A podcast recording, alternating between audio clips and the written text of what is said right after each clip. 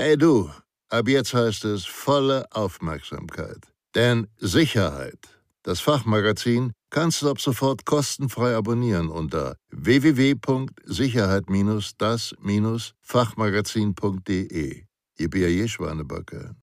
Krisenmanagement, Messbarkeit der Krisen- und Notfallprävention. Schlüsselfaktoren einer effektiven Krisen- und Notfallprävention. Unternehmen sind einer Vielzahl von Risiken ausgesetzt, die zu umfassenden Gefährdungen und existenzbedrohenden Krisen führen können. Jederzeit kann ein unvorhergesehenes Ereignis eintreffen, wobei dieses selbstverständlich nicht immer Krisen- oder gar Katastrophencharakter haben muss. Doch auch weniger umfassende Störfälle können dafür sorgen, dass der Unternehmensbetrieb stillsteht und sich gravierende Schäden einstellen. Für viele Unternehmen ist es daher wesentlich, eine effektive Organisationsstruktur zu schaffen, die mit verschiedenen Krisenszenarien nachhaltig und kompetent umgehen kann. Der garantierte Erfolg von unternehmensinternen Krisen- und Notfallpräventionsmaßnahmen ist meist nur schwer messbar, da man im Vorfeld in vielen Teilen nur von theoretischen Annahmen ausgehen kann, was die quantitativen und qualitativen Messfaktoren betrifft.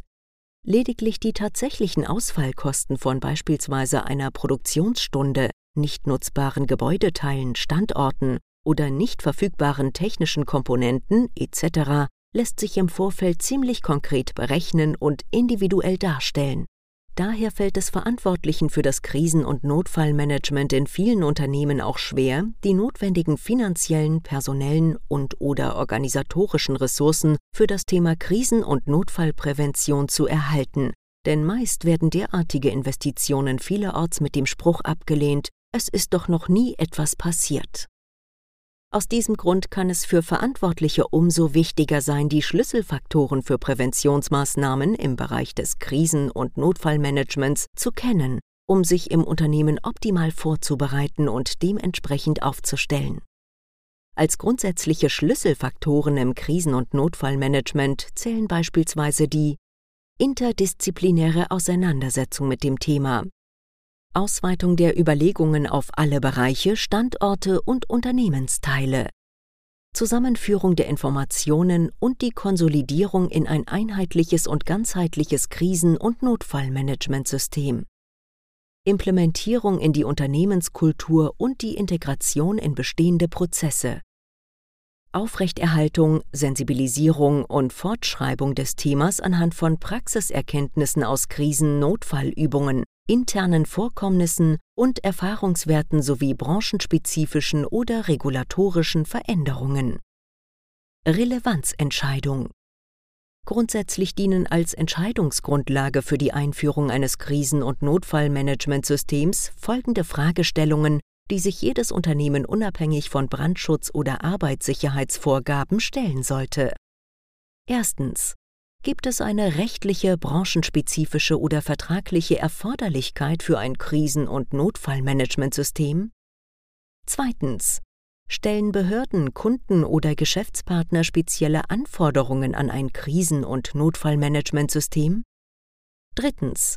Sind konkrete Umgebungsfaktoren vorhanden, die ein Krisen- und Notfallmanagement notwendig erscheinen lassen? Lage, Umgebung, Nachbarschaft etc. Viertens. Wie sind die Haftungsrisiken für Führungskräfte aktuell zu bewerten? Fürsorge- und Sorgfaltspflicht, Organisationshaftungsrisiken etc. Und könnte ein Krisen- und Notfallmanagementsystem hier unter Umständen hilfreich sein? Fünftens. Bestehen hohe unternehmerische Abhängigkeiten zwischen einzelnen Standorten, Gebäudeteilen, Bereichen und oder Dritten? Wenn die Relevanzentscheidung zu dem Ergebnis führt, ein Krisen- und Notfallmanagementsystem im Unternehmen aufzubauen und zu implementieren, gibt es gewisse Erfolgsfaktoren, die dabei herangezogen werden können. Erfolgsfaktoren Grundsätzlich entscheiden acht Bausteine, ob Unternehmen auf Ereignisse nur reagieren oder das Thema Krisen- und Notfallmanagement proaktiv vorantreiben und damit im Fall der Fälle gegenüber Schadensereignissen bestmöglich gewappnet sind. Das Krisen- und Notfallhandbuch Krisen- und Notfallhandbuch vorhanden? Krisen- und Notfallhandbuch unterliegt einer Revision? Handlungsanweisungen, Checklisten und Pläne vorhanden?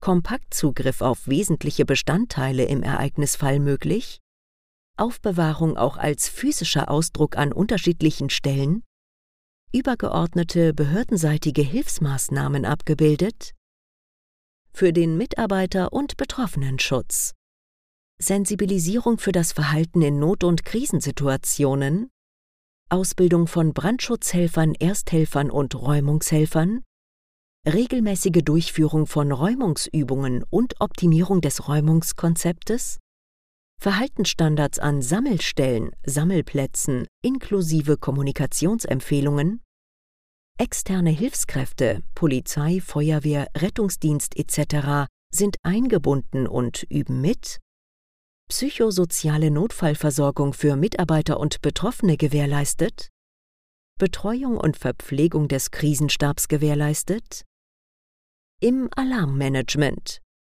Dokumentation des Alarmierungs- und Meldeverfahrens, aktuelles Kontakt- und Ansprechpartnerverzeichnis, Verfügbarkeit des Kontakt- und Ansprechpartnerverzeichnisses, auch als physischer Ausdruck, Einbindung des Verzeichnisses in die Kommunikationsmedien der Krisenstabsmitglieder, regelmäßige Alarmierungsübungen inklusive Einberufung des Krisenstabs, interne und externe Schnittstellen bekannt und eingebunden, für die Krisenstabsarbeit, plausible Rollenbesetzung der Krisenstabsmitglieder, Übernahme der Aufgaben und Verantwortlichkeiten, ereignisspezifische Zusammensetzung des Krisenstabs gewährleistet, Kernteam und erweiterter Krisenstab.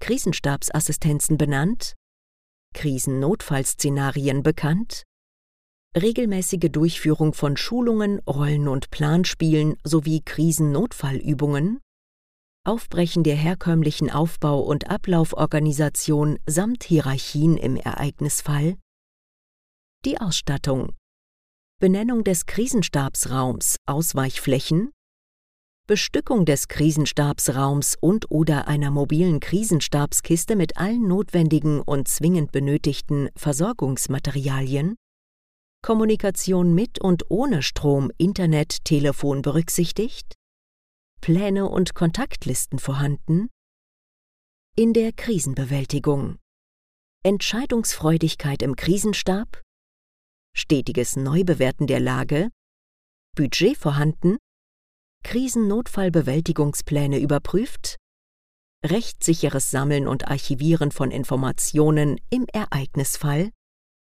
die Krisenkommunikation, Kommunikationsstrategien intern extern bekannt, Pressesprecher und Stellvertreter geschult, Verhaltensregeln für Mitarbeiter, Haltestatements vorbereitet, Pressearbeit vorbereitet, Abstimmung mit Pressestellen betroffener Stellen, Vorhalten von gegebenenfalls Dark Sites, Kommunikationshotlines, Software-Tools etc.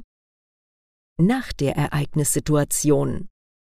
Interne und externe Ereignisnachbereitung sichergestellt, Ereignisdokumentation inklusive Lessons learned, Umsetzung gegebenenfalls neuer präventiver Optimierungsmaßnahmen, psychosoziale Überwachung, Weiterbetreuung von Mitarbeitern veranlassen, Ursprungszustand herstellen,